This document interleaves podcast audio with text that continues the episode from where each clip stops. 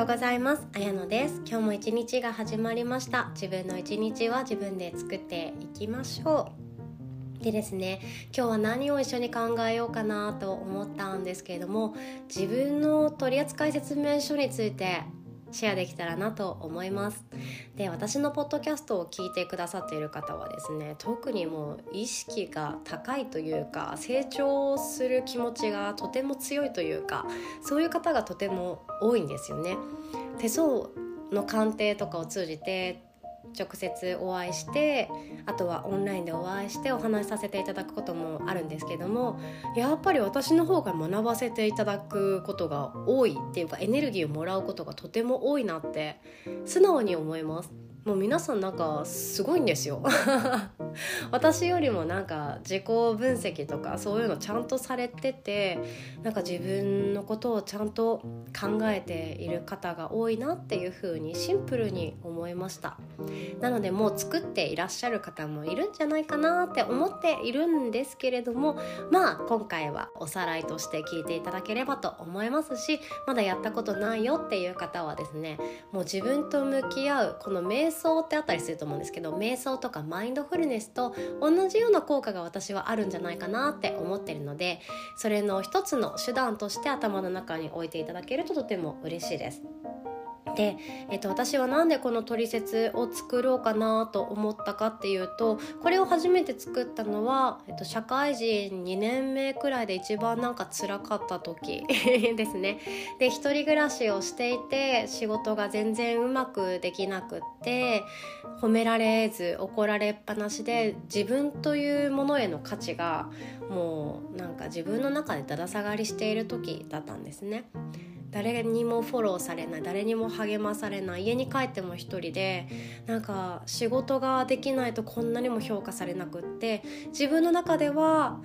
何かしら頑張ろうとしているけれどもただ一人であがいている感じの時期がとても長くありました。すごいこういうね状態で同じようなところにいらっしゃる方は辛いかなって思うのできしめてあげたいくらいすごいよくわかるんですよ。でそういう時って一人で住んでいると思うことがもし落ち込むようなことがあっても家に帰っても例えばお母さんがご飯作って待っていないしお父さんから人生の教えを聞くこともないし誰かに大丈夫だよって言ってもらえるわけでもないし、ね、そんな一人の世界って結構私は辛いなって思ったんですよね。だからそこで親のありがたみって初めて知ることになった気がします。遅いですね。であの家に帰って例えば仕事でうまくいかなかった日っていうのはどういうことを考えるかっていうと自分の悪いところ探しをするんですよね。もう一人で考えることでもそういうことしかなくってああすればよかったなとかもう今度こういうことをすれば上司は認めてくれるんだろうかとかこうしたらいいんだろうかああしたらいいんだろうか自分って本当ダメだな私ってまたこういうことやっちゃったよダメなやつだって思ったりしてずっと自分のことを責めてしまうことがあるんですよね。なのでそういう一人で悶々と考えることをどうにか自分でモチベーションを整えてあげたいなと思ったのがきっかけでした。で私が作った取説はですねとてもシンプルで3つの項目しかないです。で私の項目は3つだけなんですけれどももっと書きたいなっていう方は自分それぞれで書き足していってあげたらいいんじゃないかなって思います。でこれは本当一意見として受け止めてくださいね。こうするべきだなんて私一切言わないですから。これまでもこれからもこうしなければいけない。こうしてくださいっていうのは絶対に言わないです。絶対にっていうのもなんか変な感じしますね。まあさておき私の取説はですね3つの項目です。1つ目が自分を喜ばせる方法。2つ目が休ませる方法。で3つ目はやらせちゃいけない NG なこと。この3つだけを私は手帳の1ページ使って書くようにしてます。で1月の初めにサンカルパと手帳を使った人生のメイクの仕方っていうようなワークショップにご参加された方はそれにちょっと似たようなものもあるかなって思うんですよね。えっと例えば設計図っていう自分の人生の設計図を作りましょうとかあとはあのマイルールを決めてあげましょうとかこれにちょっと近いものがあるかなと私は思います。でも取扱説明書ってまた面白くって自分が落ち込んでいる時にそこ読みたくなります。で例えば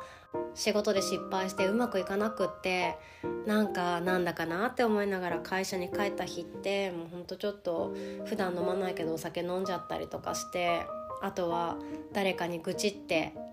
しまったりとかそんな過ごし方をしてしまうかもしれないんですけどもこの「喜ばせ方」っていうページがを見ることができたらあそうだったそうだった私ってこういう時こういう風にしてあげるとまたモチベーションが元に戻っていくんだなとかまたもう少しだけ踏ん張れたりするんだなっていうのも見えたりします。で逆にあの調子に乗っている時何でもかんでもうまくいってもう寝なくってもいいんじゃないってぐらい楽しい時ありますよね。ありませんかね？私だけかな。仕事もうまくいって恋愛もうまくいって友達との関係もすごくよくってで全てがうまくいきすぎてなんかもう一日中寝たくないみたいな。そのくらいハイな時ってあの頑張りすぎちゃうことが多いんですよね。例えば旅行に行ってそのまま翌日仕事に行くとか結構もう本当に若いからできたっていう部分もあると思うんですけれども気が付かないうちに体のどこかが疲れ果てていたりとかふとした瞬間に体からもう空気が抜けていくとか頭が真っ白になるとかもうひどい方だと倒れ込んじゃうとかあると思うんですよ。でもそうならないように調子がいい時ほど自分を休ませてあげるっていうのを知っておくと便利かなって私は思っているんですよね。ほんと調子がいい時って何でも仕事引き受けちゃったりとかあのもっと予定を入れたくなってしまったりするもんなんですよ。もうほんと今日こそ早く寝たいって思ってても呼ばれた飲み会行こうとかなってしまったりするんですね調子がいい時って本当私お調子者なので お恥ずかしいんですけどもなのでそういう時こそそのページを開いてあげてあそうだったそうだった一日誰とも会わない日を作ってあげようとかスマホを見ない日を作ってあげようとかそういうふうに自分を休ませる練習っていうのはしてあげた方が私は良かったんですね。あとやらせないこと自分に NG です。これは禁止ですっていうことも書いておくと便利です。だってあの家電買った時って取説ついてきますよね。私は一緒に捨てちゃうタイプです。ダンボールと一緒に。でも読まれる方はしっかり読まれると思います。で私はですねあの困ったらネットで検索して調べるかもう捨てたとしてもあのネットに PDF の取説同じものが載ってるのでそれを iPad でしっかりと読むとかそういうことしかしないズボラ人間なのでファイリングとか一切しないんですね なんですけれども取説全ての取説にあのコツか正しい使い方と正しい機械の仕組みとかあとはお手入れ方法とかこれは絶対にやらないでくださいっていう危険ですっていうものが書かれてたりしますよね。ありますよね。まああのなんとなくもう大人になるとわかるじゃないですか。例えばお風呂でテレビを洗ってはいけませんとか。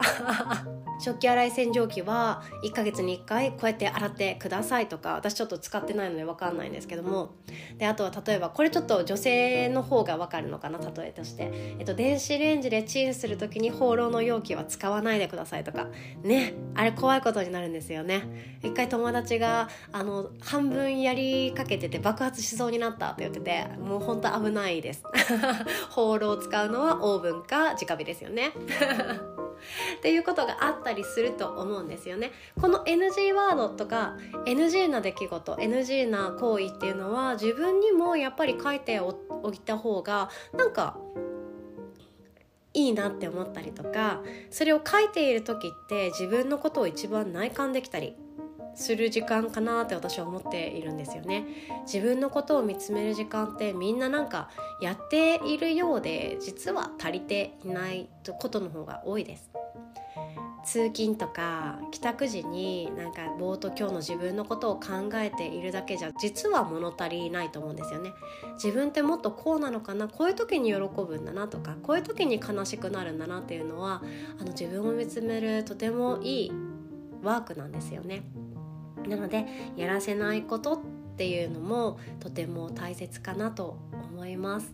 で私だったらもう本当に行ったら絶対お説教されるだろうなっていうメンバーの飲み会にはもう行かない。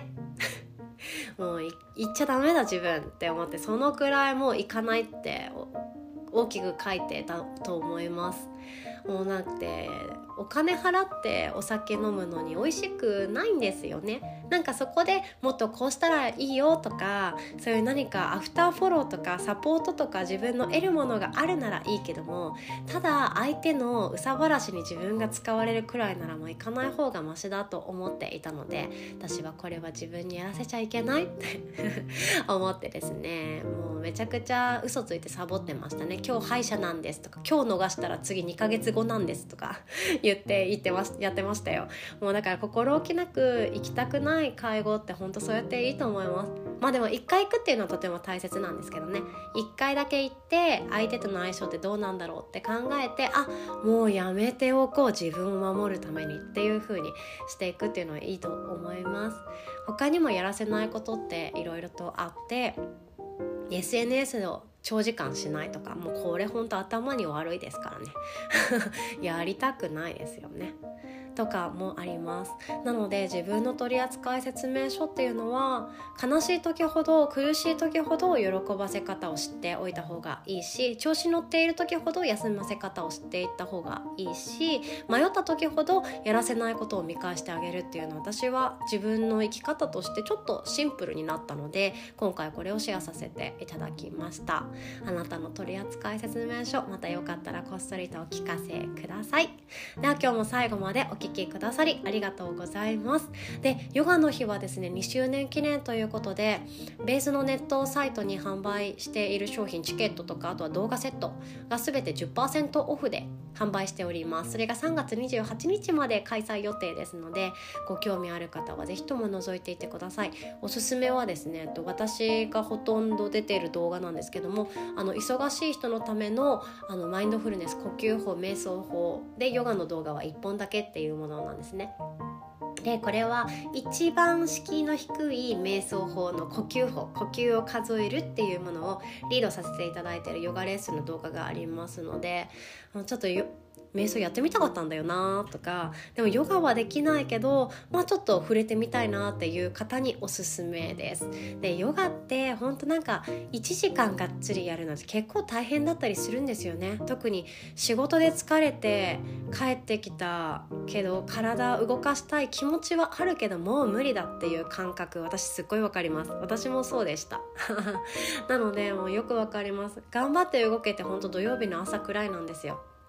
なのでそういう忙しい方ほどやっぱり心とか体のことって知っておくだけでもいいと思っているので瞑想これを機にですねちょっとだけやってみようかなっていう方は是非ともマインドフルネスのところチェックしてみてください。